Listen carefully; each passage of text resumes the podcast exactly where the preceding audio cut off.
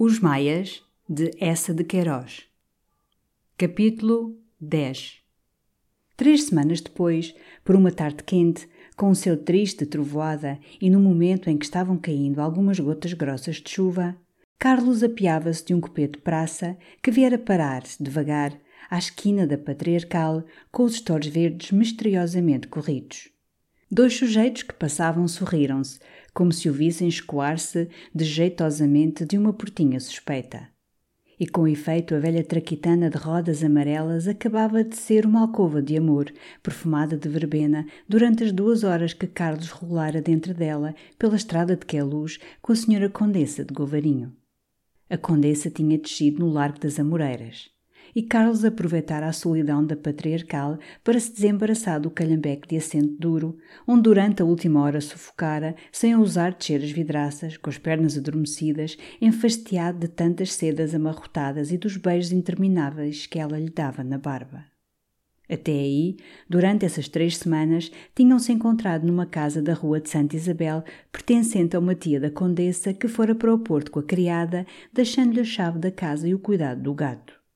A boa Titi, uma velha pequenina chamada Miss Jones, era uma santa, uma apóstola militante da Igreja Anglicana, missionária da obra da propaganda.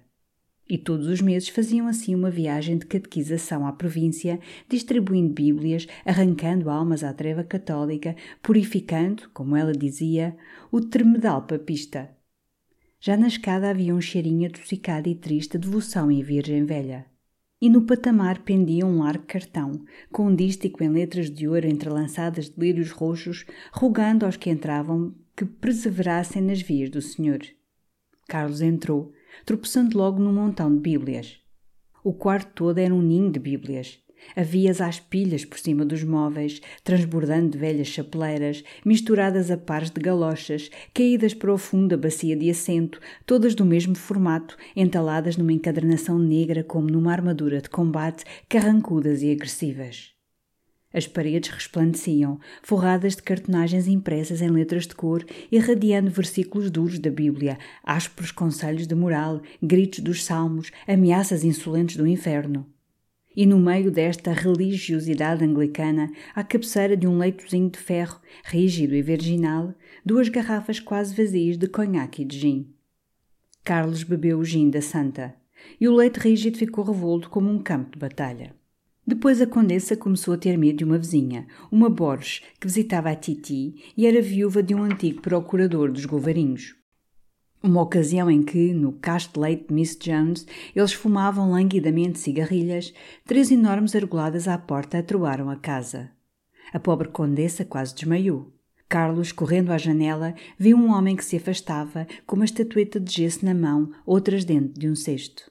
Mas a condessa jurava que fora a Borges quem mandara o italiano das imagens atirar-lhes para dentro aquelas aldravadas, como três avisos, três rebates da moral.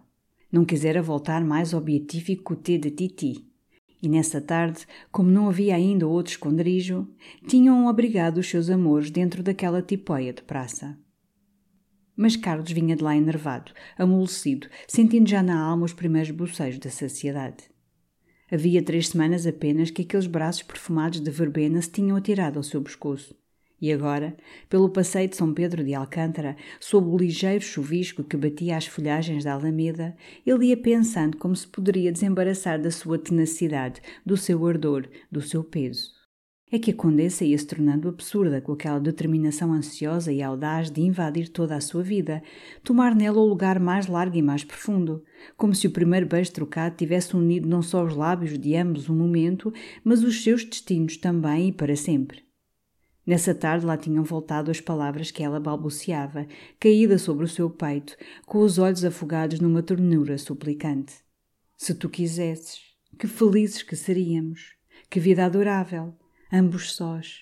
E isto era claro, a condessa concebera a ideia extravagante de fugir com ele, ir viver num sonho eterno de amor lírico, em algum canto do mundo, o mais longe possível da rua de São Marçal. Se tu quisesses, não, com mil demónios, não queria fugir com a senhora Condessa de Govarinho. E não era só isto, mas ainda exigências, egoísmos, explosões tumultuosas de um temperamento cioso. Já mais de uma vez, nessas duas curtas semanas, por pieguices, ela despropositara, falara de morrer, debulhada em lágrimas. Ah! Nas lágrimas havia ainda uma voluptuosidade, faziam parecer mais terro sentindo o seu colo. O que o inquietava eram certos clarões que lhe sucavam o rosto, um dardejar nervoso dos olhos secos, revelando a paixão que se acendera naqueles nervos de mulher de 33 anos e a queimava até às profundidades do seu ser. Certamente este amor punha na sua vida um luxo mais e um perfume. Mas o seu encanto estava em conservar-se fácil, sereno, sem penetrar mais fundo que a epiderme. Se ela, por qualquer coisa, tinha os olhos turvos de água e falava em morrer e torcia os braços e queria fugir com ele, então adeus. Tudo estava estragado. E a senhora Condessa, com a sua verbena, os seus cabelos cor de brasa e o seu pranto, era apenas um trambolho. O chuveiro parara. Um bocado de azul lavado apareceu entre nuvens e Carlos descia a rua de São Roque quando encontrou o Marquês saindo de uma confeitaria, tristonho, com um embrulho na mão e o pescoço abafado num enorme cachenê de seda branca. Que é isso? Constipação? perguntou Carlos. Tudo, disse o Marquês, pondo-se a caminhar ao lado dele com uma lentidão de moribundo. Deitei-me tarde. Cansaço, opressão no peito, pigarreira, dores no lado, um horror. Levo aqui já rebuçados. Não seja piegas, homem. Você o que precisa é arroz bife e uma garrafa de Borgonha. Não é hoje que você janta lá no ramalhete? É, até tem lá o craft e o damaso. Então descemos por essa rua do Alecrim, que já não chove, depois pelo aterro fora, a passo ginástico, e em chegando lá você está curado. O pobre marquês encolheu os ombros. Apenas sentia um menor incômodo, uma dor, um arrepio, considerava-se logo, como ele dizia, liquidado. O mundo começava a findar para ele. Dormavam no terror os católicos, uma preocupação angustiosa da eternidade. Nesses dias fechava-se no quarto com o padre capelão, com quem às vezes, todavia, terminava por jogar as damas. Em todo o caso, disse ele, tirando cautelosamente o chapéu ao passar pela porta aberta da Igreja dos Mártires, deixe-me você ir primeiro ao Grêmio. Quer escrever à Manueleta que não conte comigo esta noite. Depois, distraída e melancolicamente, perguntou notícias desse devasso do Ega. Esse devasso do Ega lá estava em Celurico, na quinta materna, ouvindo arrotar o padre Serafim e refugiando, segundo dizia, na grande arte. Andava a compor uma comédia em cinco atos que se devia chamar O Loda Sal, escrita para se vingar de Lisboa. O pior, murmurou o Marquês, depois de um silêncio e abafando-se mais no cachenê, é se eu estou assim no domingo para as corridas. O quê? exclamou Carlos. Então as corridas são já no domingo? O Marquês foi-lhe explicando, enquanto desciam o chiado, que as corridas se tinham apressado a pedido do Clifford, o grande sportman de Córdoba, que devia trazer dois cavalos ingleses. Era um pecado humilhante depender do Clifford. Mas enfim, o Clifford era um gentleman e com os seus cavalos de raça, os seus jockeys ingleses, constituía a única feição séria do hipódromo de Belém. Sem o Clifford, aquilo era uma brincadeira de pilecas e diabas. Você não conhece o Clifford? Belo rapaz, um pouco poseur, mas oiro de lei. Tinham entrado no pátio do Grêmio, o Marquês estendeu o braço a Carlos. Veja este pulso. O pulso está excelente. Vá você dar lá esse golpe à Manuela, que eu fico aqui à espera. No domingo, pois, daí a cinco dias, eram as corridas. E ela estaria lá. Ele ia conhecê-la, enfim. Durante essas três últimas semanas vira duas vezes. Uma ocasião, estando a conversar com o Taveira à porta do Hotel Central, ela chegara a uma das varandas, de chapéu, calçando uma grande luva preta. De outra vez, havia dias, por uma tarde de chuva, ela viera parar à porta do Mourão, ao chiado, num cupê da companhia, e ficara esperando enquanto o trintanário levava dentro à loja um embrulho que tinha a forma de um cofre apertado com uma fita vermelha. De ambas as vezes ela vira-o, demorara os olhos nele um momento. E parecerá a Carlos que o último olhar se prolongara mais, como abandonando-se, umedecendo-se numa leve doçura ao pousar no seu. Era talvez uma ilusão, mas isto decidiu, na sua impaciência, a realizar a antiga ideia, ainda que desagradável, de ser apresentado pelo Damaso ao Castro Gomes.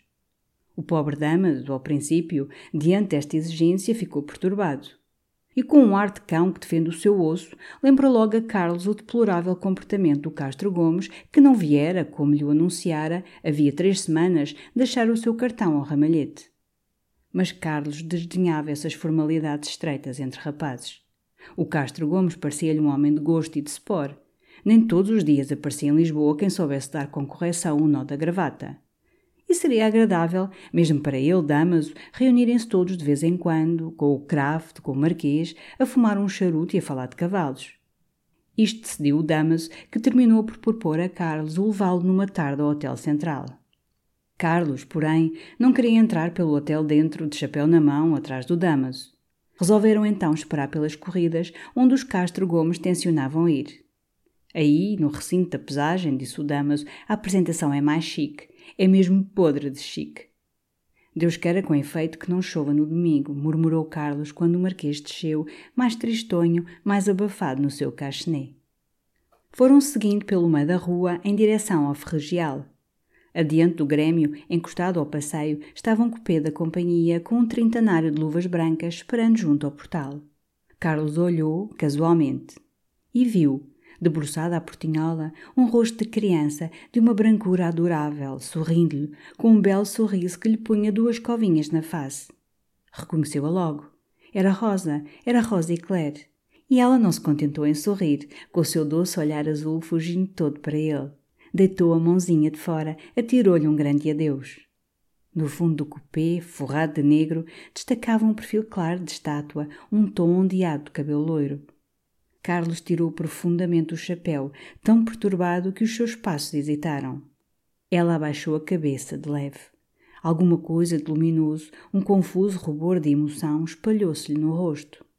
E fugitivamente foi como se, da mãe e da filha, ao mesmo tempo, viesse para ele uma suave e quente emanação de simpatia. Caramba, aquilo pertence-lhe? perguntou o Marquês, que notara a impressão de Madame Gomes. Carlos corou. Não, é uma senhora brasileira a quem eu curei aquela pequerrucha. Irra, que gratidão! rosnou o outro de dentro das dobras do seu cachené.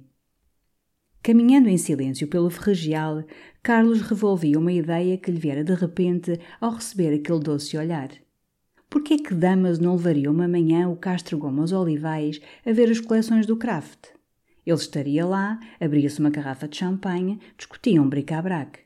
Depois, muito naturalmente, ele convidava Castro Gomes a almoçar no ramalhete para lhe mostrar o grande Rubens e as suas velhas colchas da Índia. E assim, já antes das corridas, existiria entre eles uma camaradagem, talvez um tratamento de você. No aterro, temendo o ar do rio, o Marquês quis tomar uma tipóia. E até ao ramalhete continuaram calados. O Marquês, outra vez inquieto, apalpava a garganta. Carlos discutia complicadamente consigo aquela lenta inclinação de cabeça, o olhar vivo, o vivo rubor fugitivo. Ela até aí não o conhecia, talvez. Mas, depois de atirar o seu grande adeus, Rosa, ainda sorrindo, voltara-se para a mãe, a dizer-lhe de certo que aquele era o médico que a curara, a ela e à boneca. E então a linda cor que lhe enternecera o rosto tomava uma significação mais profunda. Era como a surpresa feliz, um eleio casto, ao saber que o homem, que ela notara já de algum modo, tinha penetrado na sua intimidade, beijara a sua filha, se tinha mesmo sentado à beira do seu leito. Depois ia refazendo o plano da visita aos olivais, mais largo agora, mais brilhante. Porque não iria ela também ver as curiosidades do craft? Que tarde encantadora, que festa, que lindo idílio! O Kraft arranjava um lanche delicado no seu velho serviço de Wedgwood. Ele ficava à mesa junto dela, depois iam ver o jardim já em flor, ou tomavam chá no pavilhão chinês forrado de esteiras. Mas o que mais lhe apetecia era percorrer com ela as duas salas de craft, parando ambos diante de uma bela faiança ou de um móvel raro e sentindo, através da concordância dos seus gostos, subir, como um perfume, a simpatia dos seus corações. Nunca a vira tão formosa como nessa tarde, dentro do cupê forrado de escuro, onde brilhava mais puramente a brancura do seu perfil. Sobre o regaço do vestido negro pousava o tom claro das suas luvas, e no chapéu frisava-se a ponta de uma pena cor de neve. A tipóia parara ao portão do ramalhete. Estavam agora entre as silenciosas tapeçarias da antecâmara. Como é que ela conhece o Cruz? perguntou de repente o Marquês, com um tom desconfiado, desembaraçante do cachené. Carlos olhou para ele como mal acordado. Ela quem? Aquela senhora? Como conhece o Cruz? Homem, sim, tem você razão. Aquela era a casa do Cruz. A carruagem estava parada à porta do cruz. Talvez alguém que mora noutro andar. Não mora ninguém, disse o Marquês, dando um passo para o corredor. Em todo o caso, é um mulherão. Carlos achou a palavra odiosa. Do corredor ouvia-se já no escritório de Afonso, através da porta aberta, a voz petulante do Damas falando alto de handicap e de deadbeat. E foram-no encontrar discursando sobre as corridas, com convicção, com autoridade, como membro do Jockey Club. Afonso, na sua velha poltrona, escutava-o cortês e risonho, com o reverendo Bonifácio no colo. Ao canto do sofá, Craft folheava um livro. E o Damas apelou logo para o Marquês. Não era verdade, como ele estivera dizendo ao Sr. Afonso da Maia, que iam ser as melhores corridas que se tinham feito em Lisboa? Só para o Grande Prémio Nacional de 600 mil reis havia oito cavalos inscritos. E além disso, o Clifford trazia a Mist. Ah, é verdade, ó Marquês, é necessário que você apareça sexta-feira à noite no Jockey Club para acabarmos o handicap. O Marquês arrastara uma cadeira para o pé do Afonso para lhe fazer a confidência dos seus achaques. Mas como Dama se metia entre eles, falando ainda da Mist, decidindo que a Mist era chique, querendo apostar cinco libras pela Mist contra o campo, o Marquês terminou por se voltar, enfastiado, dizendo que o Sr. Damazuzinho se estava a dar ares patuscos. Apostar pela Mist. Todo o patriota devia apostar pelos cavalos do Visconde de Dark, que era o único criador português. Pois não é verdade, Sr. Afonso da Maia? O velho sorriu, amaciando o seu gato. O verdadeiro patriotismo, talvez, disse ele, seria, em lugar das corridas, fazer uma boa tourada. Damas levou as mãos à cabeça. Uma tourada? Então o Sr. Afonso da Maia preferia touros a corridas de cavalos? O Sr. Afonso da Maia, um inglês!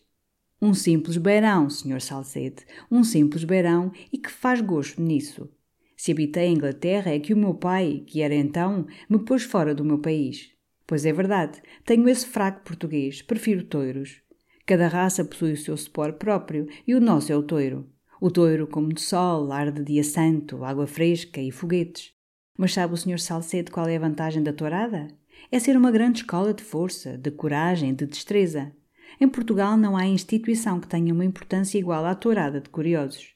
E acredito uma coisa, é que se nesta triste geração moderna ainda há em Lisboa uns rapazes com certo músculo, a espinha direita e capazes de dar um bom soco, deve-se isso ao toiro e à tourada de curiosos.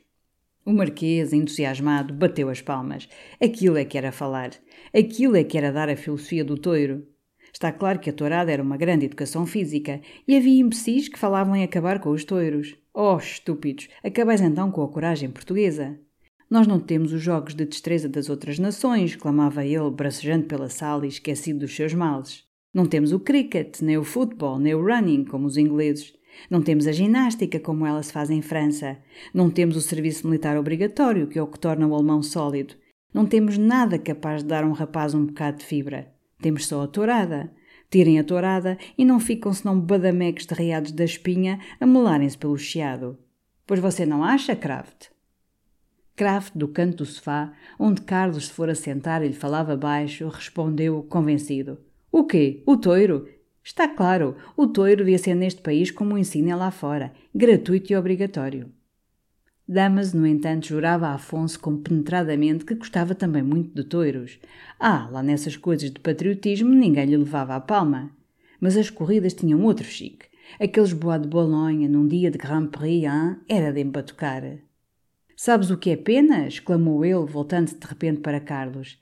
É que tu não tenhas um foreign hand, um mail coach. Íamos todos daqui, caía tudo de chique.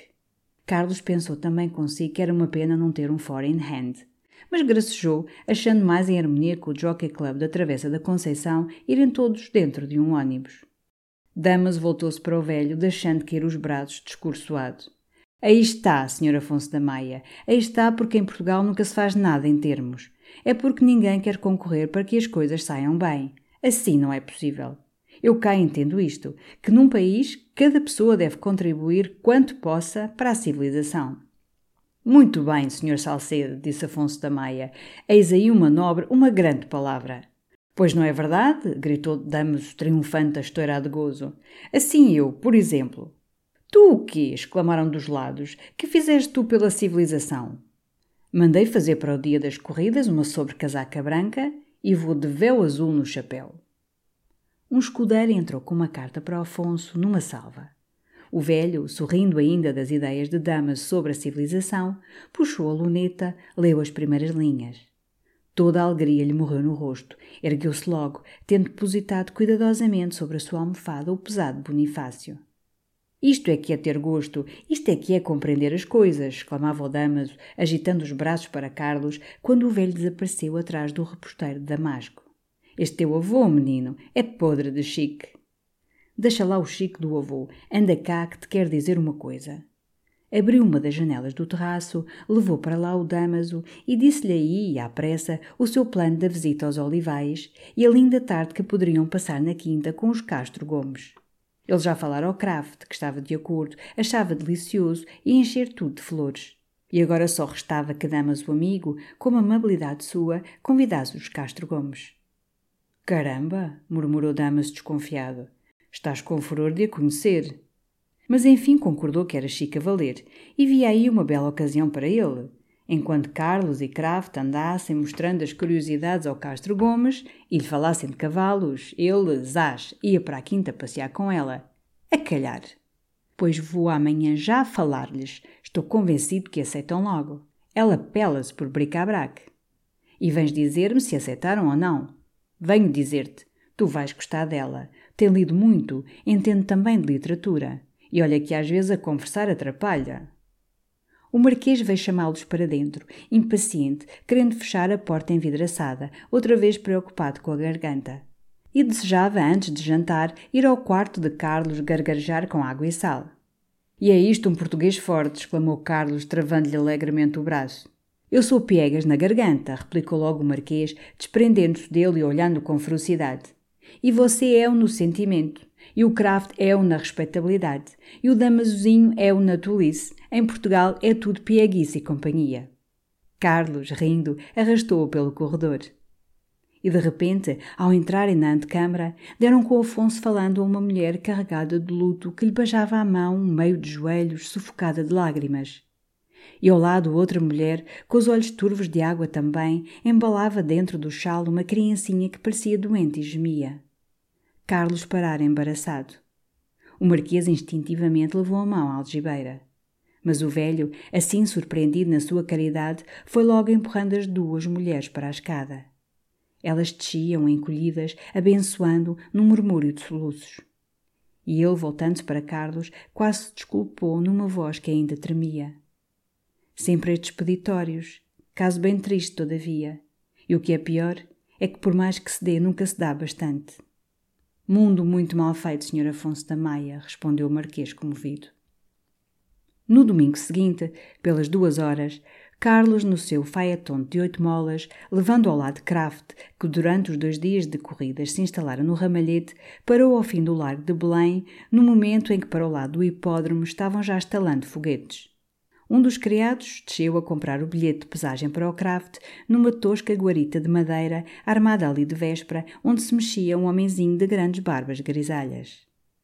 Era um dia já quente, azul ferrete, com um desses rutilantes sóis de festa que inflamam as pedras da rua, douram a poeirada baça do ar, põem fulgores de espelho pelas vidraças, dão a toda a cidade essa branca faíscação de cal, de um vivo monótono e implacável que na lentidão das horas de verão cansa a alma e vagamente entristece. No Largo dos Jerônimos, silencioso e a escaldar na luz, um ônibus esperava, desatrelado, junto ao portal da igreja um trabalhador com o filho ao colo e a mulher ao lado no seu chal de ramagens, andava ali, pasmando para a estrada, pasmando para o rio, a gozar ociosamente o seu domingo. Um garoto ia apregoando desconsoladamente programas das corridas que ninguém comprava. A mulher da água fresca, sem fregueses, sentara-se com a sua bilha à sombra a catar um pequeno. Quatro pesados municipais a cavalo patrulhavam a passo aquela solidão e à distância, sem cessar, o estalar alegre de foguetes morria no ar quente. No entanto, o trintanário continuava debruçado na guarita, sem poder arranjar lá dentro o troco de uma libra. Foi necessário Kraft saltar da almofada ir lá parlamentar, enquanto Carlos, impaciente, raspando com o chicote as ancas das éguas, luzidias como um cetim castanho, riscava no largo uma volta brusca e nervosa. Desde o ramalhete viera assim governando, irritadamente, sem descerrar os lábios. é que toda a visita aos olivais fora desconsoladora. O Damaso tinha desaparecido sem mandar a resposta dos Castro Gomes. Ele, por orgulho, não procurara o Damaso. Os dias tinham passado, vazios. Não se realizara o alegre idílio dos olivais. Ainda não conhecia Madame Gomes. Não a tornara a ver. Não a esperava nas corridas. E aquele domingo de festa, o grande sol, a gente pelas ruas, vestida de casemiras e de sedas de missa, enchiam-no de melancolia e de mal-estar. Uma caleste praça passou, com dois sujeitos de flores ao peito, acabando de calçar as luvas. Depois um dog cart, governado por um homem gordo, de lunetas pretas, quase foi esbarrar contra o arco. Enfim, Kraft voltou com o seu bilhete, tendo sido descomposto pelo homem de barbas proféticas. Para além do arco, a poeira sufocava. Pelas janelas havia senhoras debruçadas, olhando por debaixo de sombrinhas. Outros municipais, a cavalo, atravancavam a rua. À entrada para o hipódromo, abertura escalavrada num muro de quintarola, o Faetonte teve de parar atrás do dog-cart do homem gordo, que não podia também avançar porque a porta estava tomada pela caleste de praça, onde um dos sujeitos de flor ao peito berrava furiosamente com a polícia. Queria que se fosse chamar o Sr. Saavedra. O Sr. Saavedra, que era do Jockey Club, tinha-lhe dito que ele podia entrar sem pagar a carruagem. Ainda lhe o dissera na véspera, na botica do Azevedo. Queria que se fosse chamar o Sr. Saavedra. O polícia bracejava enfiado. E o cavalheiro, tirando as luvas, ia abrir a portinhola, esmurrar o homem, quando, trotando na sua grande orça, um municipal de punho alçado correu, gritou, injuriou o cavalheiro gordo, fez rodar para fora a caleche. Outro municipal intrometeu-se, brutalmente. Duas senhoras, agarrando os vestidos, fugiram para um portal espavoridas e através do rebuliço, da poeira, sentia-se adiante, melancolicamente, um realeixo tocando a traviata. O Faetonte entrou, atrás do dog-cart, onde o homem gordo, estourado de fúria, voltava ainda para trás a face escarlate, jurando dar parte do municipal. Tudo isto está arranjado com decência, murmurou Kraft. Diante deles, o hipódromo levava suavemente em colina, parecendo, depois da poeirada quente da calçada e das cruas reverberações da cala, mais fresco, mais vasto, com a sua relva já um pouco crestada pelo sol de junho e uma outra papoula vermelhejando aqui e além. Uma aragem larga e repousante chegava vagarosamente do rio. No centro, como perdido num largo espaço verde, negrejava, no brilho do sol, uma gota apertada de gente, com algumas carruagens pelo meio, de onde sobressaíam tons claros de sombrinhas, o faiscar de um vidro de lanterna ou um casaco branco de cocheiro. Para além, dos dois lados da tribuna real forrada de um beiatão vermelho de mesa de repartição, erguiam-se as duas tribunas públicas com o feitio de traves mal pregadas como palanques de arraial. A da esquerda, vazia, por pintar, mostrava à luz as fendas do tabuado. Na da direita, besuntada por fora de azul claro, havia uma fila de senhoras quase todas de escuro encostadas ao rebordo, outras espalhadas pelos primeiros degraus. E o resto das bancadas permanecia deserto e desconsolado, de um tom alvadio de madeira que abafava as cores alegres dos raros vestidos de verão. Por vezes a brisa lenta agitava no alto dos dois mastros o azul das bandeirolas. Um grande silêncio caía do céu faiscante. Em volta do recinto da tribuna, fechado por um tapume de madeira, havia mais soldados de infantaria, com as baionetas lampejando ao sol. E no homem triste que estava à entrada, recebendo os bilhetes, metido dentro de um enorme colete branco, reteso de goma, e que lhe chegava até aos joelhos, Carlos reconheceu o servente do seu laboratório. Apenas tinham dado alguns passos, encontraram Taveira à porta do bufete, onde se estivera reconfortando com uma cerveja. Tinha um molho de cravos amarelos ao peito, polainas brancas, e queria animar as corridas. Já vira a Mist, a égua do Clifford, e decidira apostar pela Mist. Que cabeça de animal, meninos! Que finura de pernas! Palavra que me entusiasmou. Está decidido. Um dia não sou dias, é necessário animar isto. Aposto três mil reis. Quer você, Kraft? Pois sim, talvez, depois. Vamos primeiro ver o aspecto geral. No recinto em declive, entre a tribuna e a pista, havia só homens, a gente do grêmio, das secretarias e da casa havanesa. A maior parte à vontade, com jaquetões claros e de chapéu de coco, pareciam embaraçados e quase arrependidos do seu chique. Falava-se baixo, com passos lentos pela relva, entre leves fumaradas de cigarro. Aqui além, um cavalheiro, parado, de mãos atrás das costas, pasmava languidamente para as senhoras. Ao lado de Carlos, dois brasileiros queixavam-se do preço dos bilhetes, achando aquilo uma sensaboria de rachar. De fronte a pista estava deserta, com a relva pisada, guardada por soldados. E junto à corda, do outro lado, apinhava-se uma gote de gente, com as carruagens pelo meio, sem um rumor, numa pasmaceira tristonha, sob o peso do sol de junho. Um rapazote, com uma voz dolente, apregoava água fresca. Lá ao fundo, o largo tejo faiscava, todo azul, tão azul como o céu, numa pulverização fina de luz. O Visconde de Dark, com o seu ar plácido de gentleman loiro que começa a engordar, veio apertar a mão a Carlos e a Kraft. E mal eles lhe falaram dos seus cavalos, Rabino, o favorito, e o outro potro, encolheu os ombros, cerrou os olhos, como um homem que se sacrifica. Então, que diabo, os rapazes tinham querido. Mas ele, realmente, não podia apresentar um cavalo decente com as suas cores, senão daí a quatro anos. De resto, não operava cavalos para aquela melancolia de Belém, não imaginassem os amigos que ele era tão patriota. O seu fim era ir à Espanha, bater os cavalos de Caldilho. Enfim, vamos a ver. Dê você calume, isto está um horror. E depois, que diabo, para corridas é necessário cocotes e champanhe. Com esta gente séria e água fresca, não vai. Nesse momento, um dos comissários das corridas, um rapagão sem barba, vermelho como uma papoula, a pingar de suor sob o chapéu branco deitado para a nuca, veio arrebatar o Dark, que era muito preciso lá na pesagem para uma duvidazinha.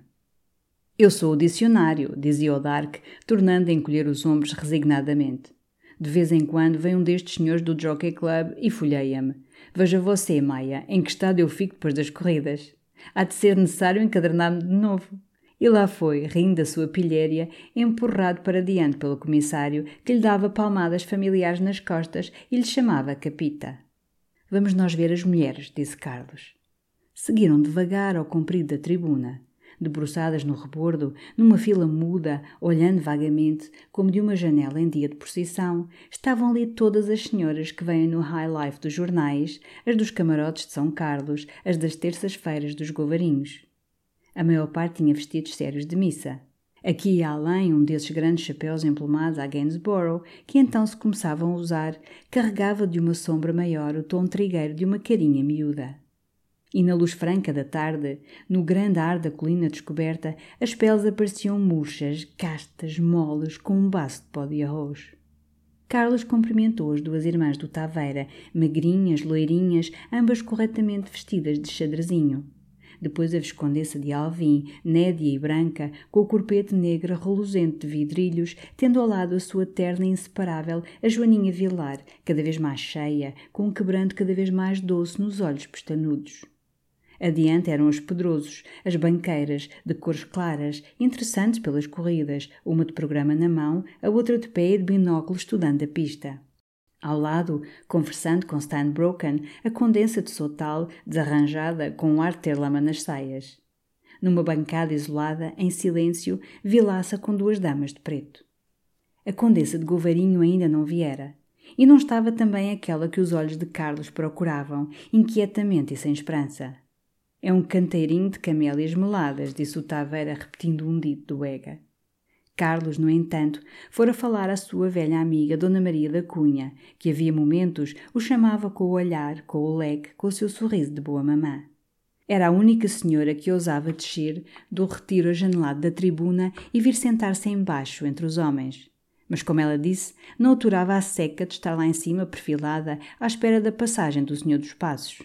E, bela ainda sob os seus cabelos já grisalhos, só ela parecia divertir-se ali, muito à vontade, com os pés pousados na travessa de uma cadeira, o binóculo no regaço, cumprimentada a cada instante, tratando os rapazes por meninos.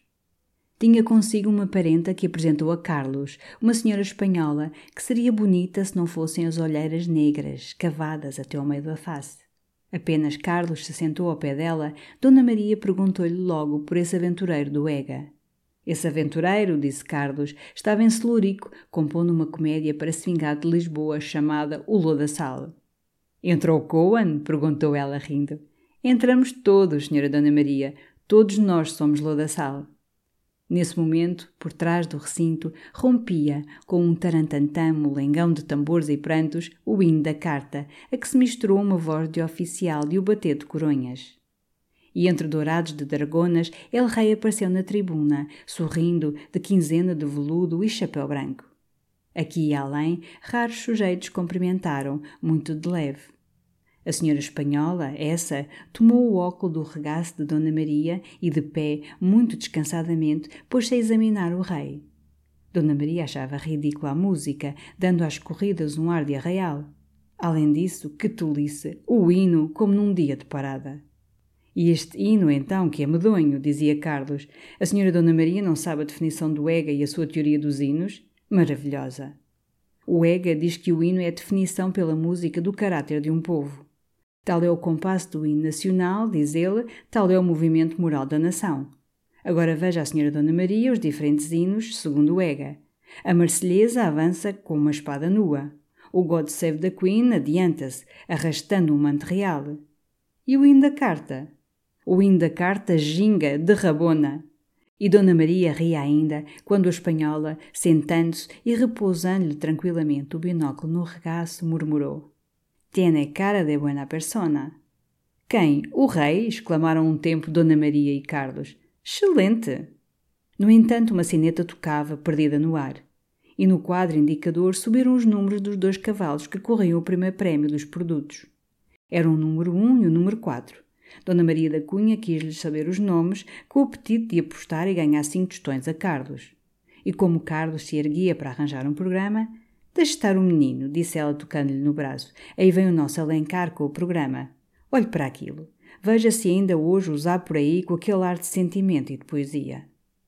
Com um fato novo de chaviote claro que o remoçava, de luvas gris-perle, o seu bilhete de pesagem na botoeira, o poeta vinha-se abanando com o programa e já de longe sorrindo à sua boa amiga Dona Maria. Quando chegou junto dela, descoberto, bem penteado nesse dia, com um lustre de óleo na granha, levou-lhe as mãos aos lábios fidalgamente. Dona Maria fora uma das suas lindas contemporâneas. Tinham dançado muita ardente mazurca nos salões de arroios. Ela tratava-o por tu. Ele dizia sempre boa amiga e querida Maria. Ele puxou uma cadeira, rindo do interesse que ela tomava pelas corridas. E ele que a conhecera sempre uma entusiasta de touros, pois os nomes dos cavalos eram Júpiter e Escocês. Alencar, pousando o chapéu sobre uma cadeira e passando a mão pela sua vasta fronte de bardo, confessou que aquilo tinha realmente um certo ar de elegância, um perfume da corte. Depois, lá embaixo, aquele maravilhoso tejo, sem falar na importância do apuramento das raças cavalares.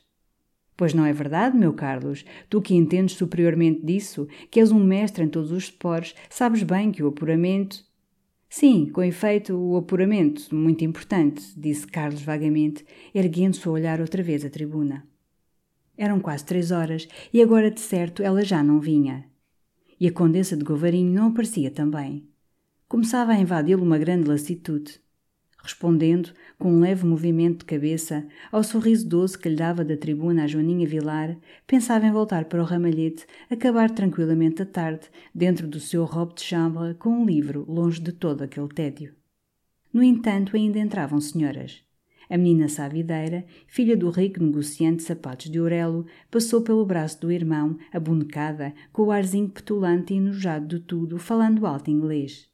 Depois foi a ministra da Baviera, a baronesa de Craben, enorme, empavoada, com uma face maciça de matrona romana, a pele cheia de manchas cor de tomate, a estalar dentro de um vestido de gorgurão azul com riscas brancas. E atrás o barão, pequenino, amável aos pulinhos, com um grande chapéu de palha. Dona Maria da Cunha erguera-se para lhes falar, e durante um momento ouviu-se, como um glu-glu grosso de peru, a voz da baronesa achando que c'était charmant, c'était très beau o barão, aos pulinhos, aos risinhos, trouvait ça ravissant. E o Alencar, diante daqueles estrangeiros que o não tinham soldado, apurava a sua atitude de grande homem nacional, retorcendo a ponta dos bigodes, alçando mais a fronte nua. Quando eles seguiram para a tribuna e a boa Dona Maria se tornou a sentar, o poeta, indignado, declarou que abominava alemães. O ar de sobranceria com que aquela ministra, com feitio de barrica, deixando sair o sebo por todas as costuras do vestido, olhara a ele, Ora, a insolente baleia. Dona Maria sorria, olhando com simpatia o poeta, e voltando-se de repente para a senhora espanhola. Concha, déjame presentarte Dom Tomás de Alencar, nuestro gran poeta lírico. Nesse momento, alguns dos rapazes mais amadores, dos que traziam binóculos a tiracolo, apressaram o passo para a corda da pista. Dois cavalos passavam num galope sereno, quase juntos, sob as vergastadas estonteadas de dois jockeys de grandes bigodes. Uma voz erguendo-se disse que tinha ganhado escocês. Outros afirmavam que fora Júpiter. E no silêncio que se fez, de lassidão e de desapontamento, ondeou mais viva no ar, lançada pelos flautins da banda, a valsa de Madame Angot. Alguns sujeitos tinham-se conservado de costas para a pista, fumando, olhando a tribuna, onde as senhoras continuavam debruçadas no parapeito à espera do senhor dos passos. Ao lado de Carlos, um cavalheiro resumiu as impressões, dizendo que tudo aquilo era uma intrugice. E quando Carlos se ergueu para ir procurar o Damaso, Alencar, muito animado com a espanhola, falava de Sevilha, de Malaguenhas e do coração de Espronceda. O desejo de Carlos agora era achar Damaso, saber por que falhara a visita aos olivais, e depois ir-se embora para o ramalhete, esconder aquela melancolia que o enovoava, estranha e pueril, misturada de irritabilidade, fazendo-lhe detestar as vozes que lhe falavam, o rantantan da música, até a beleza calma da tarde. Mas ao dobrar a esquina da tribuna, topou com Kraft, que o deteve, o apresentou a um rapaz loiro e forte com quem estava falando alegremente. Era o famoso Clifford, o grande sportman de Córdoba. Em redor, sujeitos tinham parado, embasbacados para aquele inglês legendário em Lisboa, dono de cavalos de corridas, amigo do rei de Espanha, homem de todos os chiques. Ele, muito à vontade, um pouco poseur, com um simples veston de flanela azul como no campo, ria alto com o craft do tempo em que tinham estado no colégio de Reiby. Depois pareceu-lhe reconhecer Carlos, amavelmente. Não se tinham encontrado havia quase um ano, em Madrid, num jantar, em casa de Pancho Calderón? E assim era. O aperto de mão que repetiram foi mais íntimo e Kraft quis que fossem regar aquela flor de amizade com uma garrafa de mau champanhe. Em roda crescera a pasmaceira. O bufete estava instalado debaixo da tribuna, sob o tabuado nu, sem sobrado, sem um ornato, sem uma flor. Ao fundo corria uma prateleira de taberna com garrafas e pratos de bolos e, no balcão tosco, dois criados, tonteados e sujos, achatavam à pressa as fatias de sanduíche com as mãos úmidas da espuma da cerveja. Quando Carlos e os dois amigos entraram, havia junto de um dos barrotes que especavam os degraus da tribuna, num grupo animado com copos de champanhe na mão, o Marquês, o Visconde de Darque, o Taveira, um rapaz pálido de barba preta que tinha debaixo do braço enrolada a bandeira vermelha de Starter e o comissário imberbe, com o chapéu branco cada vez mais atirado para a nuca, a fase mais esbraseada, o clarinho já mole de suor. Era ele que oferecia o champanhe.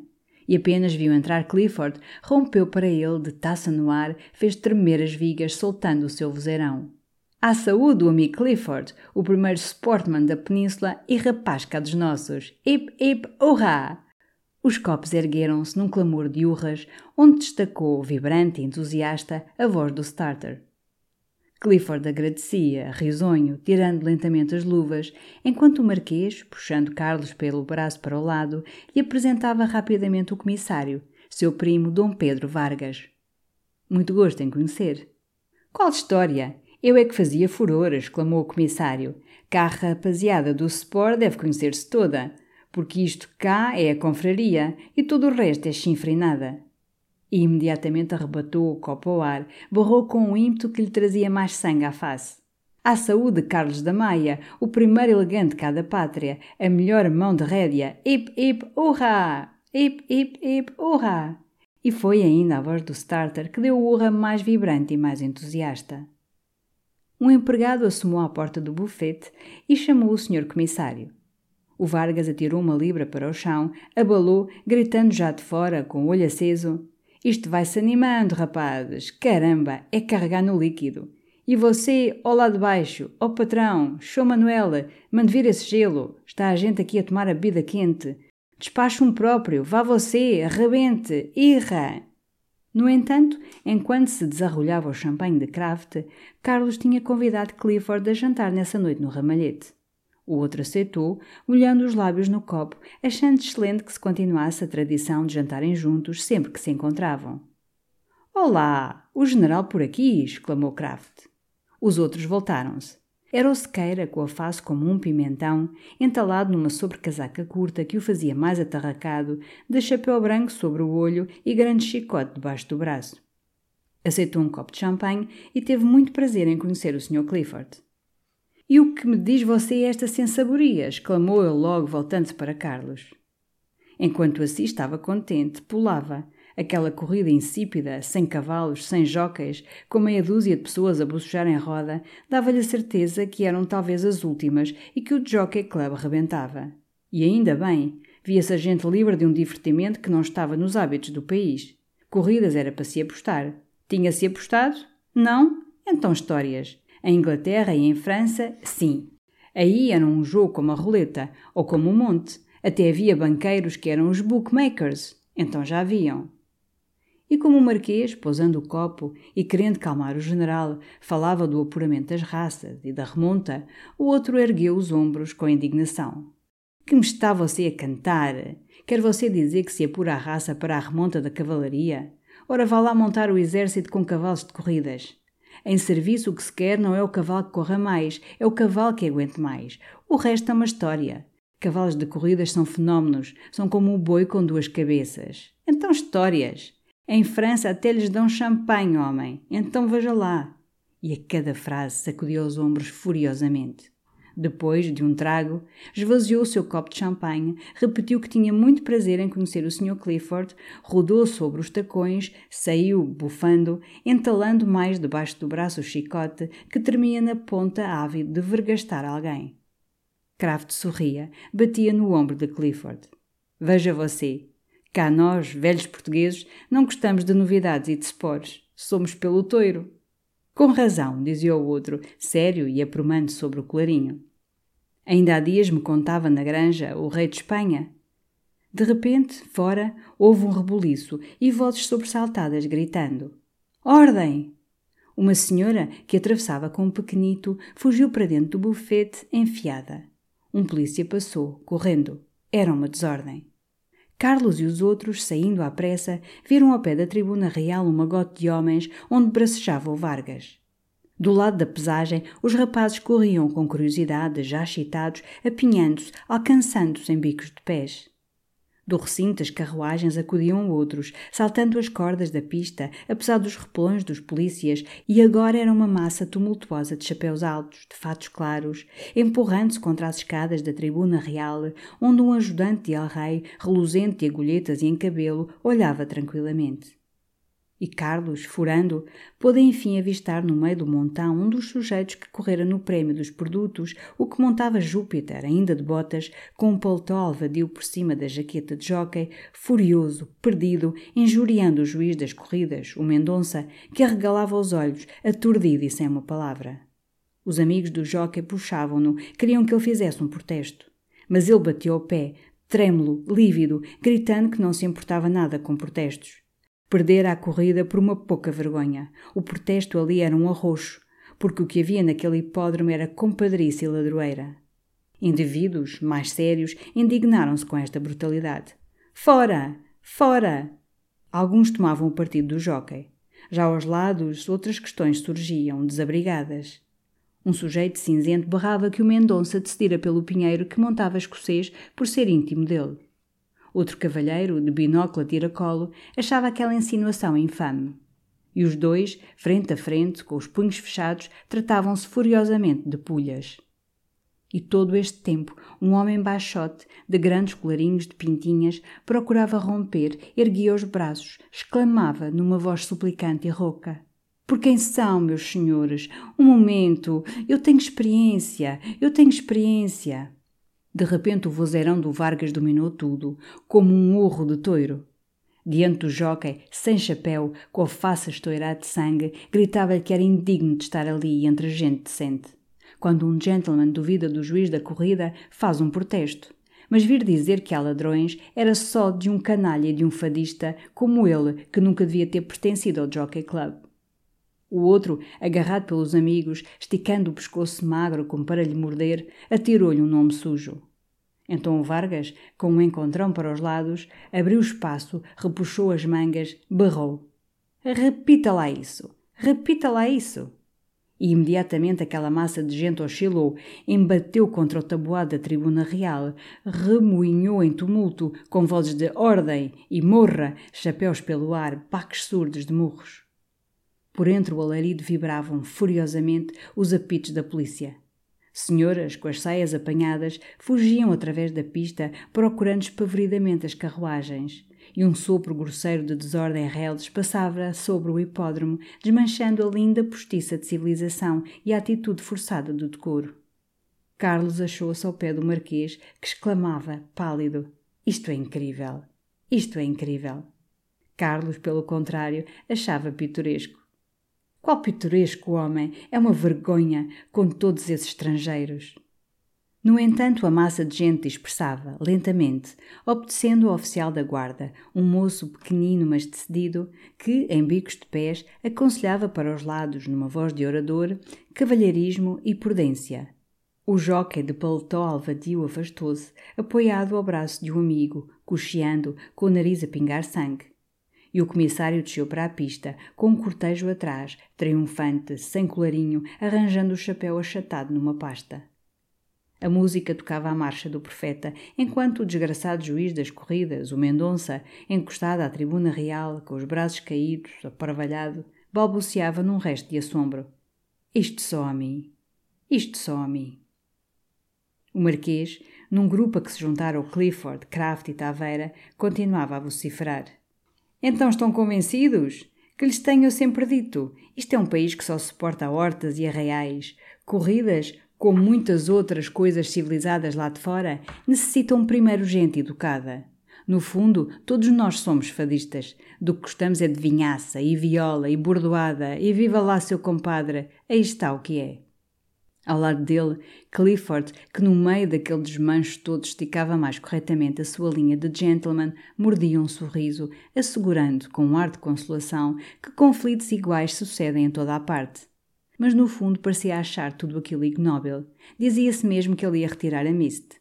E alguns davam-lhe razão. Que diabo! Era aviltante para um belo animal da raça correr num hipódromo sem ordem sem decência, onde a todo momento podiam reluzir navalhas. Ouve cá, tu viste por acaso esse animal do Damaso? perguntou Carlos, chamando para o lado o Taveira. Há uma hora que ando a farejá-lo. Estava ainda há pouco do outro lado, no recinto das carruagens, com a Josefina do Salazar. Anda extraordinário, de sobrecasaca branca e de véu no chapéu. Mas, quando daí a pouco Carlos quis atravessar, a pista estava fechada. Ia-se correr o Grande Prémio Nacional.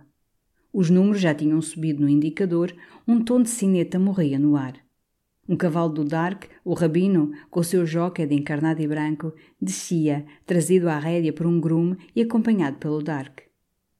Alguns sujeitos paravam a examinar-lhe as pernas, com o olho sério, afetando entender. Carlos demorou-se um momento também, admirando-o. Era de um bonito castanho escuro, nervoso e ligeiro, mas com o peito estreito. Depois, ao voltar-se, viu de repente a Govarinho, que acabava de certo de chegar, e conversava de pé com Dona Maria da Cunha. Estava com uma toilette inglesa, justa e simples, toda de casemira branca, de um branco de creme, onde as grandes luvas negras à mosqueteira punham um contraste audaz. E o chapéu preto também desaparecia sob as pregas finas de um véu branco enrolado em volta da cabeça, cobrindo-lhe metade do rosto com um ar oriental que não ia bem ao seu narizinho curto, ao seu cabelo cor de brasa. Mas em redor os homens olhavam para ela como para um quadro. Ao avistar Carlos, a condessa não conteve um sorriso, um brilho de olhos que iluminou. Instintivamente deu um passo para ele e ficaram um instante isolados, falando baixo, enquanto Dona Maria os observava, sorrindo, cheia já de benevolência, pronta já a abençoá-los maternalmente. Estive para não vir, dizia a condessa, que parecia nervosa. O Gastão fez tão desagradável hoje. E naturalmente tenho de ir amanhã para o Porto. Para o Porto? O papá quer que eu lá vá, são os anos dele. Coitado, vai-se fazendo velho. Escreveu-me uma carta tão triste. Há dois anos que me não vê. O conde vai? Não. E a condessa, depois de dar um sorriso ao ministro da Baviera, que a cumprimentava de passagem aos pulinhos, acrescentou, mergulhando o olhar nos olhos de Carlos. E quero uma coisa. O quê? Que venhas também. Justamente nesse instante, Teles da Gama, de programa e lápis na mão, parou junto deles. Você quer entrar no meu pool monstro, Maia? 15 bilhetes, 10 tostões cada um. Lá em cima, ao canto da tribuna, está-se apostando ferozmente. A desordem faz bem, sacudiu os nervos, todo o mundo acordou. Quer Vossa Excelência também, Senhora Condessa? Sim, a Condessa também entrava na pool. Teles da Gama inscreveu-a e abalou atarefado. Depois foi Steinbrocken que se acercou, todo florido, de chapéu branco, ferradura de rubis na gravata, mais esticado, mais loiro, mais inglês, neste dia solene de sport oficial. Ah, comme vous êtes belle, comtesse. Voilà, toilette merveilleuse, n'est-ce pas, Maya? Est-ce que nous n'allons pas parier quelque chose? A condessa, contrariada, querendo falar a Carlos, risonha todavia, lamentou-se de ter já uma fortuna comprometida. Enfim, sempre apostava cinco tostões com a Finlândia. Que cavalo tomava ele? Ah, je ne sais pas, je ne connais pas les chevaux. D'abord, quand Paris. Ela, impaciente, ofereceu-lhe Vladimiro e teve de estender a mão ao outro finlandês, o secretário de Steinbrocken, um moço loiro, lento, lânguido, que se curvara em silêncio diante dela, deixando escorregar do olhar claro e vago seu monóculo de ouro. Quase imediatamente, Tavera excitado veio dizer que Clifford retirara a Mist. Vendo-a assim cercada, Carlos afastou-se. Justamente o olhar de Dona Maria, que o não deixara, chamava-o agora, mais carinhoso e vivo. Quando ele se chegou, ela puxou-lhe pela manga, fê-lo debruçar, para lhe murmurar ao ouvido, deliciada. Está hoje tão elegante. Quem? Dona Maria encolheu os ombros, impaciente. Ora, quem? Quem há de ser? O menino sabe perfeitamente. A condessa está de apetite.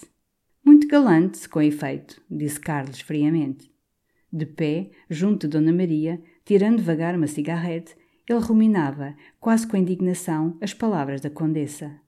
Ir com ela para o Porto.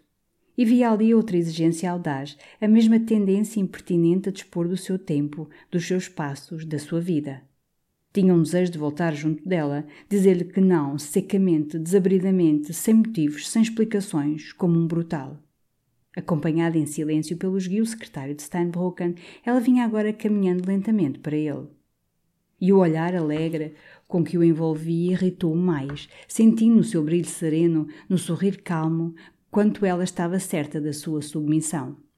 E estava, Apenas o finlandês se afastou languidamente, ela, muito tranquila, ali mesmo junto de Dona Maria, falando em inglês e apontando para a pista como se comentasse os cavalos do Dark, explicou-lhe um plano que imaginara encantador. Em lugar de partir na terça-feira para o Porto, ia na segunda à noite, só com a criada escocesa, sua confidente, num compartimento reservado.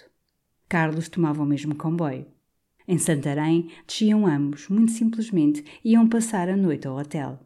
No dia seguinte, ela seguia para o Porto, ele recolhia a Lisboa. Carlos abriu os olhos para ela, assombrado, emudecido. Não esperava aquela extravagância. Supusera que ela o queria no Porto, escondido no Frankfurt, para passeios românticos à Foz, ou visitas furtivas a algum casebre da aguardente. Mas a ideia de uma noite num hotel em Santarém terminou por encolher os ombros, indignado.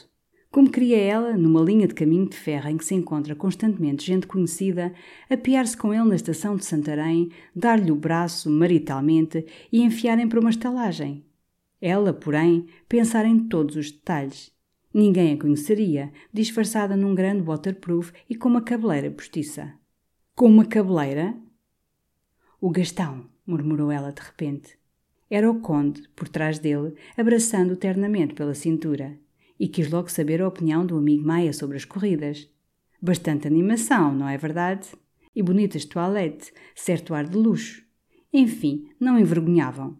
E aí estava provado o que ele sempre dissera, que todos os requintes da civilização se aclimatavam bem em Portugal.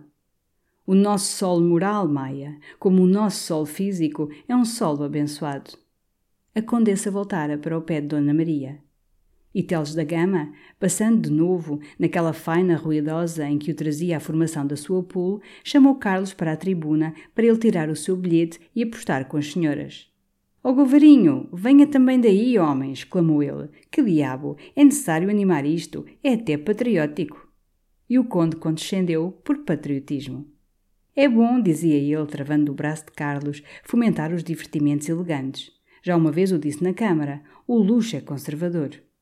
Em cima, a um canto, num grupo de senhoras, foram com efeito encontrar uma animação que quase fazia escândalo naquela tribuna silenciosa e à espera do Senhor dos Passos. A Viscondessa de Alvim dobrava atarefadamente os bilhetes da pulo.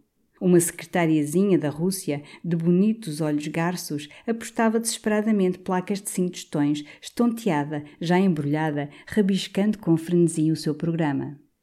A Pinheiro, a mais magra, com um vestido leve de raminhos pompadour que lhe fazia covas nas clavículas, dava opiniões pretensiosas sobre os cavalos, em inglês, enquanto o Taveira, de olhos úmidos no meio de todas aquelas saias, falava de arruinar as senhoras, de viver à custa das senhoras. E todos os homens, acotovelando-se, queriam fazer uma aposta com a Joaninha Vilar, que, de costas contra o rebordo da tribuna, gordinha e lânguida, sorrindo, com a cabeça deitada para trás, as pestanas mortas, parecia oferecer a todas aquelas mãos que se estendiam golosamente para ela o seu apetitoso peito de rola. Teles da Gama, no entanto, ia organizando a confusão alegre. Os bilhetes estavam dobrados, era necessário um chapéu. Então os cavalheiros afetaram um amor desordenado pelos seus chapéus, não os querendo confiar às mãos nervosas das senhoras. Um rapaz, todo de luto, cedeu-se mesmo, agarrando as abas do seu, com ambas as mãos aos gritos. A secretariazinha da Rússia, impaciente, terminou por oferecer o barrete de maruz do seu pequeno, uma criança obesa, pousada ali para um lado como uma trouxa. Foi a Joaninha Vilar que levou em roda os bilhetes, rindo e chocalhando-se preguiçosamente, enquanto o secretário de Steinbrocken, grave, como exercendo uma função, recolhia no seu grande chapéu as placas caindo uma a uma com um som argentino. E a tiragem foi o lindo divertimento da pool. Como estavam só quatro cavalos inscritos e as entradas eram quinze, havia onze bilhetes brancos que aterravam. Todos ambicionavam tirar o número três, o do Rabino, o cavalo de Dark, favorito do Prémio Nacional. Assim cada mãozinha sôfrega que se demorava no fundo do barrete, remexendo, tenteando os papéis, causava uma indignação folgazã num exagero de risos. A senhora Viscondessa procura demais e dobrou os números, conhece-os. É necessário probidade, senhora Viscondessa. Oh mon Dieu, j'ai mignoto cette rosse. Je vous l'achète, madame. Oh, senhora Dona Maria Pinheiro, Vossa Excelência leva dois números. Ah, je suis perdu. Blanc. E eu? É necessário fazer outra pool. Vamos fazer outra pool. Isso, outra pool, outra pool. No entanto, a enorme baronesa de Craben, num degrau mais elevado, que ela ocupava só, como um trono, erguera-se com o seu bilhete na mão.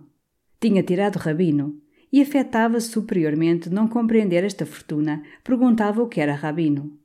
Quando o conde de Govarinho lhe explicou muito a sério a importância de Rabino e que Rabino era quase uma glória pública, ela mostrou a dentuça, condescendeu a enrosnar do fundo do papo que c'était charmant. Todo o mundo a invejava, e a vasta baleia alastrou-se de novo sobre o seu trono, abanando-se com majestade. E subitamente houve uma surpresa. Enquanto eles tiravam os bilhetes, os cavalos tinham partido, passavam juntos diante da tribuna. Todos se ergueram de binóculos na mão. O starter ainda estava na pista, com a bandeira vermelha inclinada ao chão e as ancas dos cavalos fugiam na curva, lustrosos à luz, sob as jaquetas enfunadas dos jóqueis. Então todo o rumor de vozes caiu, e no silêncio a bela tarde pareceu alargar-se em redor, mais suave e mais calma. Através do ar sem poeira, sem a vibração dos raios fortes, tudo tomava uma nitidez delicada. De fronte da tribuna, na colina, a relva era de um loiro quente, no grupo de carruagens cintilava por vezes o vidro de uma lanterna, o metal de um arreio, ou de pé, sobre uma almofada, destacava em escuro alguma figura de chapéu alto. E pela pista verde os cavalos corriam, mais pequenos, finamente recortados na luz. Ao fundo, a cal das casas cobria-se de uma leve aguada cor-de-rosa e o distante horizonte resplandecia com dourados de sol, brilhos de rio vidrado, fundindo-se numa névoa luminosa, onde as colinas, nos seus tons azulados, tinham quase transparência, como feitas de uma substância preciosa. É Rabino! exclamou por trás de Carlos um sujeito de pé num degrau. As cores encarnadas e brancas do Dark corriam com efeito na frente. Os dois outros cavalos iam juntos, e o último, num galope que adormecia, era Vladimiro, outro potro do Dark, baio claro, quase loiro à luz. Então, a secretária da Rússia bateu as palmas, interpelou Carlos, que justamente tirara na pula o número de Vladimiro. A ela coubera minhoto, uma pileca melancólica do Manuel Godinho. E tinham feito sobre os dois cavalos uma aposta complicada de luvas e de amêndoas. Já umas poucas de vezes os seus lindos olhos garços tinham procurado os de Carlos. E agora tocava-lhe no braço com o leque, gracejava, triunfava. Ah, vous avez perdu, vous avez perdu. Mais c'est un vieux cheval de fiacre, votre Vladimiro. Como um cavalo de fiacre? Vladimiro era o melhor potro do Dark. Talvez ainda viesse a ser a única glória de Portugal, como outrora o gladiador fora a única glória da França. Talvez ainda substituísse Camões. Ah, vous plaisantez. Não, Carlos não gracejava.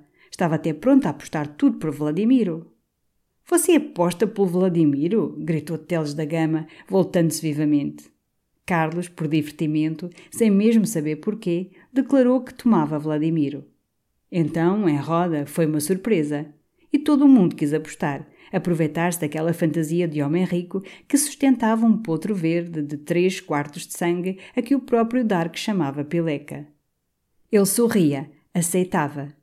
Terminou até por erguer a voz, proclamar Vladimiro contra o campo. E de todos os lados o chamavam numa sofreguidão de saca Monsieur de Maia diz tostões. Parfaitement, madame. Oh, Maia, você quer meia libra? Às ordens. Maia, também eu. Ouça lá, também eu. Dois mil reis. Ó oh, senhor Maia, eu dou dez tostões. Com maior prazer, minha senhora. Ao longe os cavalos davam a volta na subida do terreno. Rabino já desaparecera. E Vladimiro, num galope que se sentia o cansaço, corria só na pista. Uma voz elevou-se, dizendo que ele manquejava. Então Carlos, que continuava a tomar Vladimir contra o campo, sentiu que lhe puxavam devagar pela manga. Voltou-se. Era o secretário de Steinbrocken, chegando, subtilmente, a tomar também parte no saque à bolsa do Maia, propondo dois soberanos em seu nome e em nome do seu chefe como uma aposta coletiva de alegação à aposta do reino da Finlândia.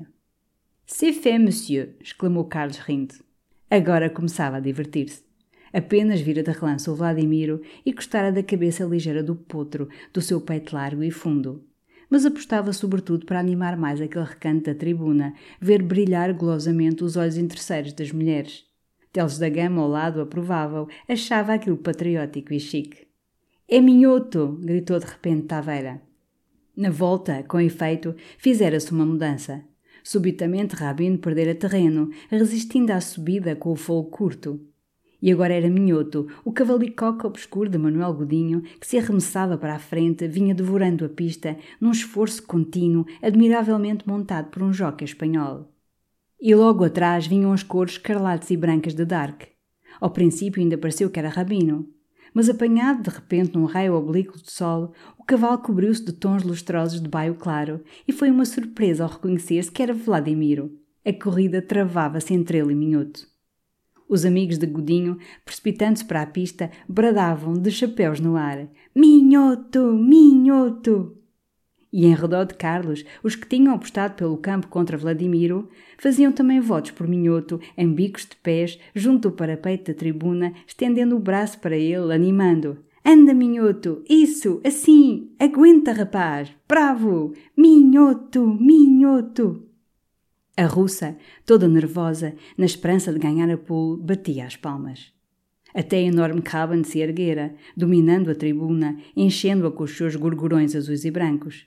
Enquanto que, ao lado dela, o conde de Govarinho, também de pé, sorria, contente no seu peito de patriota, vendo naqueles jóqueis à desfilada, nos chapéus que se agitavam, brilhar civilização. De repente, debaixo, de ao pé da tribuna, de entre os rapazes que cercavam o Dark, uma exclamação partiu.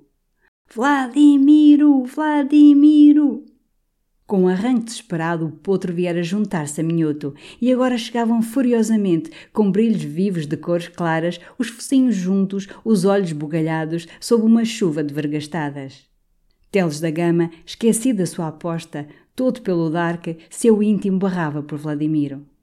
A russa, de pé num degrau, apoiada sobre o ombro de Carlos, pálida, excitada, animava Minhoto com gritinhos, com pancadas de leque. A agitação daquele canto da tribuna estendera-se embaixo ao recinto, onde se via uma linha de homens contra a corda da pista bracejando. Do outro lado era uma fila de rostos pálidos, fixos numa curta ansiedade. Algumas senhoras tinham-se posto de pé nas carruagens. E através da colina, para ver a chegada, dois cavalheiros, segurando com as mãos os chapéus baixos, corriam à desfilada. Vladimiro! Vladimiro! Foram de novo os gritos isolados aqui e além. Os dois cavalos aproximavam-se com um som surdo das patas, trazendo um ar de rajada. Minhoto! Minhoto! Vladimiro! Vladimiro! Chegavam. De repente, o jockey inglês de Vladimiro, todo em fogo, levantando o potro que lhe parecia fugir de entre as pernas, esticado e lustroso, fez-se levar triunfantemente o chicote e, de um arremesso direto, lançou além da meta duas cabeças adiante de Minhoto, todo coberto de espuma. Então, em volta de Carlos, foi uma desconsolação, um longo murmúrio de lassidão. Todos perdiam. Ele apanhava a pulo, ganhava as apostas, empolgava tudo. Que sorte! Que chance! Um adido italiano, tesoureiro da pool, empalideceu ao separar-se do lenço cheio de prata. E de todos os lados, mãozinhas calçadas de gris perle ou de castanho atiravam-lhe com ar amoado as apostas perdidas, chuva de placas que ele recolhia, rindo no chapéu. Ah, monsieur! exclamou a vasta ministra da Baviera, furiosa. Méfiez-vous! Vous connaissez le proverbe. Heureux? Hélas, madame, disse Carlos resignado, estendendo-lhe o chapéu e outra vez um dedo subtil tocou-lhe no braço. Era o secretário de Steinbrocken, lento e silencioso, que lhe trazia o seu dinheiro e o dinheiro do seu chefe à aposta do reino da Finlândia. Quanto ganha você? exclamou Teles da Gama, assombrado. Carlos não sabia. No fundo, o chapéu já reluzia ouro. Teles contou com o olho brilhante. Você ganha doze libras, disse ele maravilhado e olhando Carlos com respeito. Doze libras. Esta soma espalhou-se em redor num rumor de espanto. Doze libras! Embaixo os amigos de Dark, agitando os chapéus, davam ainda urras. Mas uma indiferença, um tédio lento, ia pesando outra vez, desconsoladoramente. Os rapazes vinham-se deixar cair nas cadeiras, bocejando, com ar exausto. A música, desanimada também, tocava coisas plangentes da norma. Carlos, no entanto, num degrau da tribuna, com a ideia de descobrir o Damaso, sondava de binóculo o recinto das carruagens. A gente, agora, ia dispersando pela colina. As senhoras tinham retomado a imobilidade melancólica no fundo das caleches, de mãos no regaço. Aqui além, um dog de mal arranjado dava um trote curto pela relva. Numa vitória estavam as duas espanholas do Eusébiozinho, a Concha e a Carmen, de sombrinhas escarlates e sujeitos, de mãos atrás das costas, pasmavam para um chá rabão a quatro atrelados à Daumont, onde, entre uma família triste, uma ama de lenço de lavradeira dava de mamar a uma criança cheia de rendas. Dois garotos ganiçados passeavam bilhas de água fresca. Carlos descia da tribuna sem ter descoberto o Damaso, quando deu justamente de frente com ele, dirigindo-se para a escada, afogueado, flamante, na sua famosa sobrecasaca branca. Um diabo tens tu estado, criatura? O Damas o agarrou pelo braço, alçou-se em bicos dos pés para lhe contar ao ouvido que tinha estado do outro lado com uma gaja divina, a Josefina do Salazar. Chique cavaleiro, lindamente vestida. Parecia-lhe que tinha mulher. Ah, sardanápalo! Faz pela vida. Volta cá acima à tribuna, anda. Eu ainda hoje não pude cavaquear com o High Life. Mas estou furioso, sabes? Implicaram com o meu véu azul. Isto é um país de bestas. Logo troça. E olhe que não cresce a pele. E onde mora o catitinha? E chalaça. Uma canalha. Tive de tirar o véu. Mas já resolvi. Para as outras corridas venho nu. Palavra, venho nu. Isto é a vergonha da civilização. Esta terra. Não vens daí? Então até já. Carlos deteve-o. Escuta lá, homem, tenho que te dizer. Então essa visita aos olivais? Nunca mais apareceste. Tínhamos combinado que fosses convidar o Castro Gomes, que viesses dar a resposta. Não vens, não mandas, o cravo está à espera. Enfim, um procedimento selvagem. Damaso atirou os braços ao ar. Então Carlos não sabia? Havia grandes novidades. Ele não voltara ao ramalhete, como estava combinado, porque o Castro Gomes não podia ir aos Olivais. Ia partir para o Brasil. Já partira mesmo, na quarta-feira. A coisa mais extraordinária. Ele chega lá para fazer o convite e Sua Excelência declara-lhe que sente muito, mas que parte no dia seguinte para o Rio. E já de mala feita, já alugada uma casa para a mulher ficar aqui à espera três meses, já há passagem no bolso. Tudo de repente, feito de sábado para segunda-feira. Telhudo aquele Castro Gomes.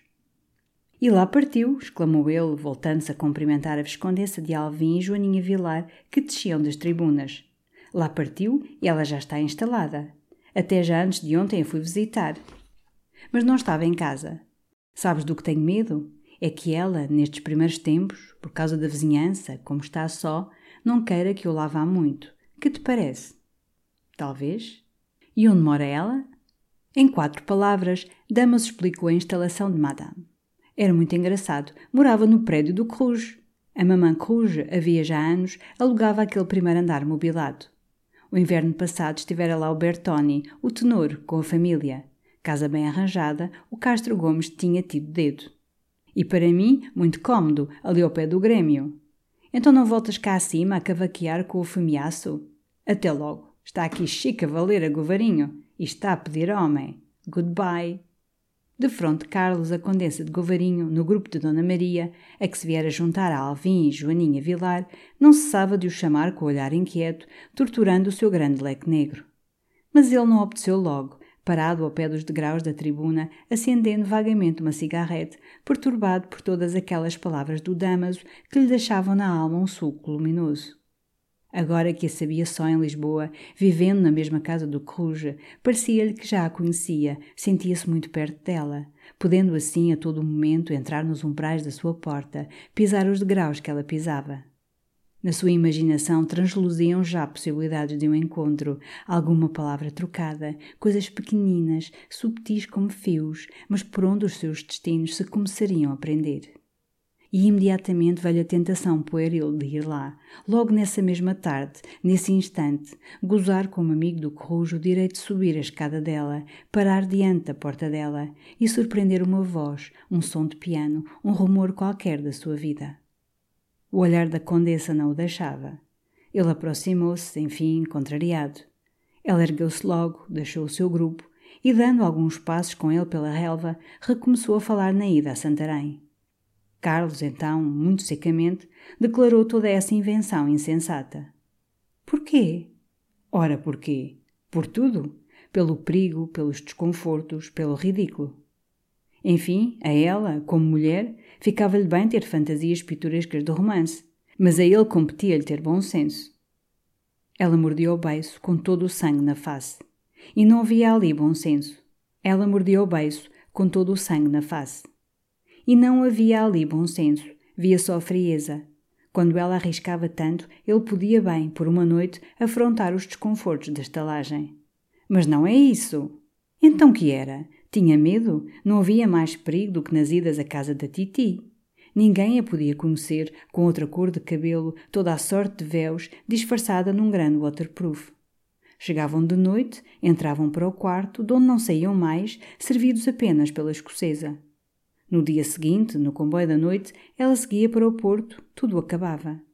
E naquela insistência, ela era o homem, o sedutor, com a sua veemência de paixão ativa, tentando-o, superando o desejo, enquanto ele parecia a mulher, hesitante e assustada. E Carlos sentia isso. A sua resistência a uma noite de amor, prolongando-se assim, ameaçava ser grotesca. Ao mesmo tempo, o calor da voluptuosidade que emanava daquele seio, arfando junto dele e por ele, ia-o amolecendo lentamente. Terminou por a olhar de certo modo e como se o desejo se lhe acendesse enfim de repente à curta chama que faiscava nas pupilas dela, negras, úmidas, ávidas, prometendo mil coisas, disse um pouco pálido: Pois bem, perfeitamente. Amanhã à noite, na estação.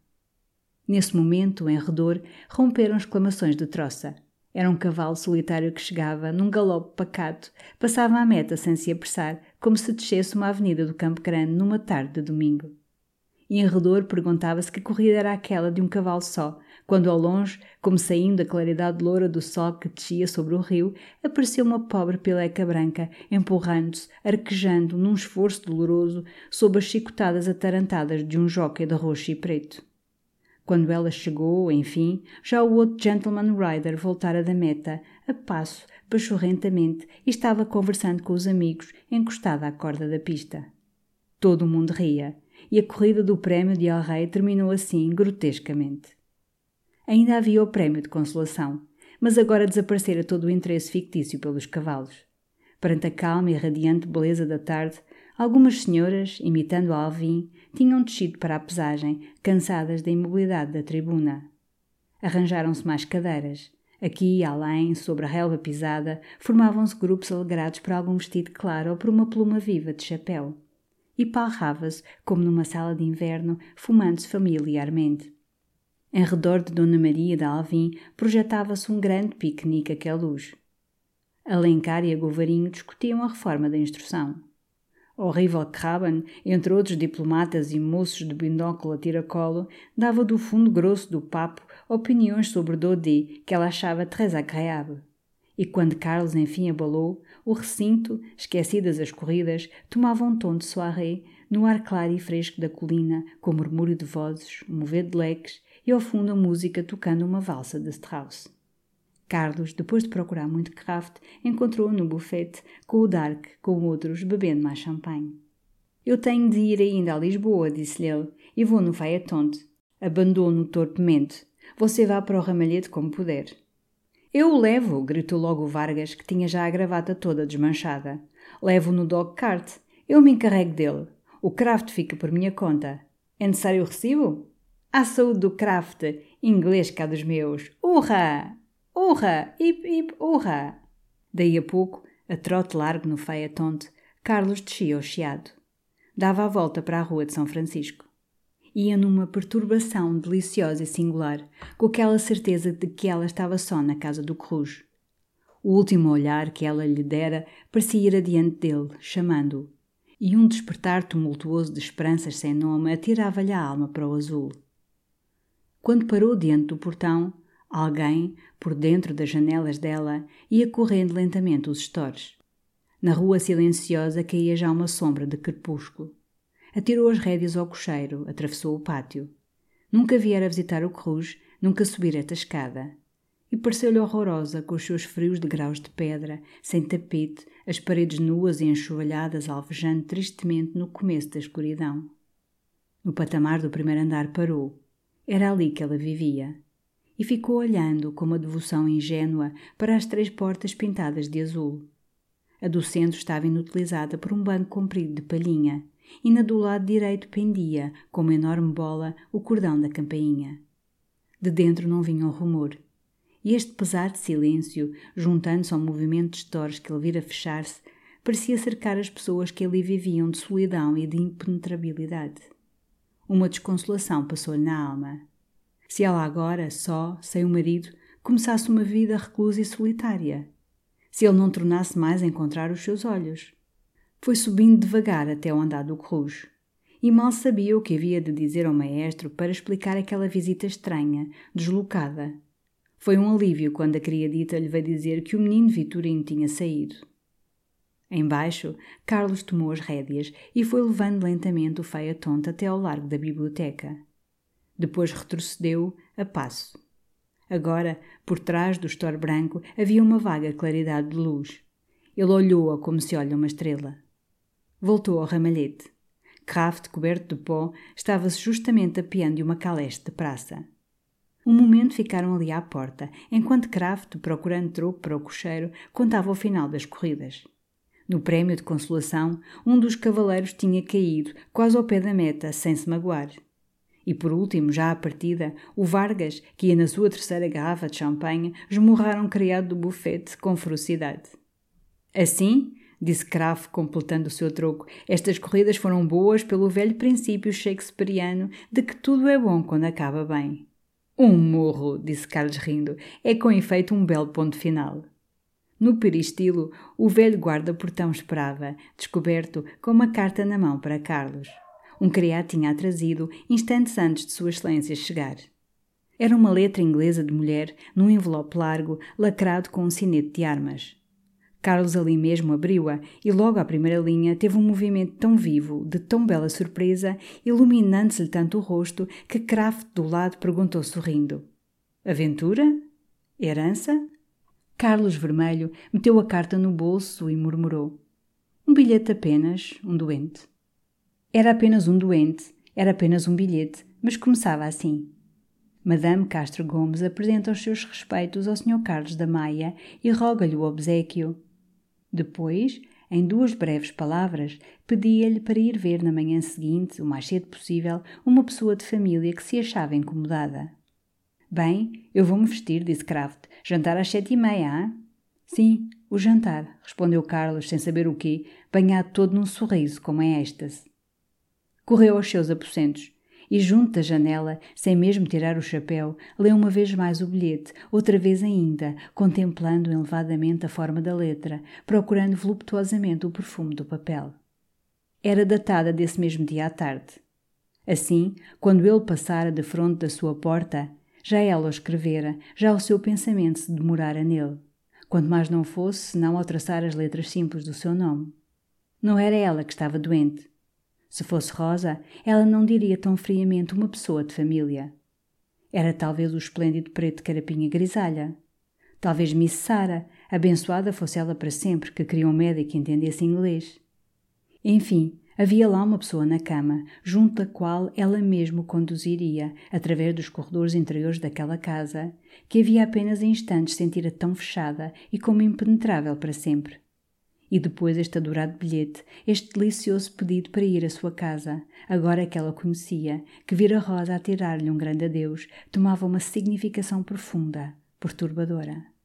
Se ela não quisesse compreender nem aceitar o distante amor que os seus olhos lhe tinham oferecido claramente, o mais luminosamente que tinham podido, nesses fugitivos instantes que se tinham cruzado com os dela, então poderia ter mandado chamar outro médico, um clínico qualquer, um estranho. Mas não. O seu olhar a responder ao dele e ela abria-lhe a sua porta. E o que sentia a esta ideia era uma gratidão inefável, um impulso tumultuoso de todo o seu ser a cair-lhe aos pés, ficar-lhe beijando a orla do vestido, devotamente, eternamente, sem querer mais nada, sem pedir mais nada. Quando Kraft ali a pouco desceu, de casaca, fresco, alvo, engomado, correto, achou Carlos, ainda com toda a poeira da estrada, de chapéu na cabeça, passeando o quarto nessa agitação radiante.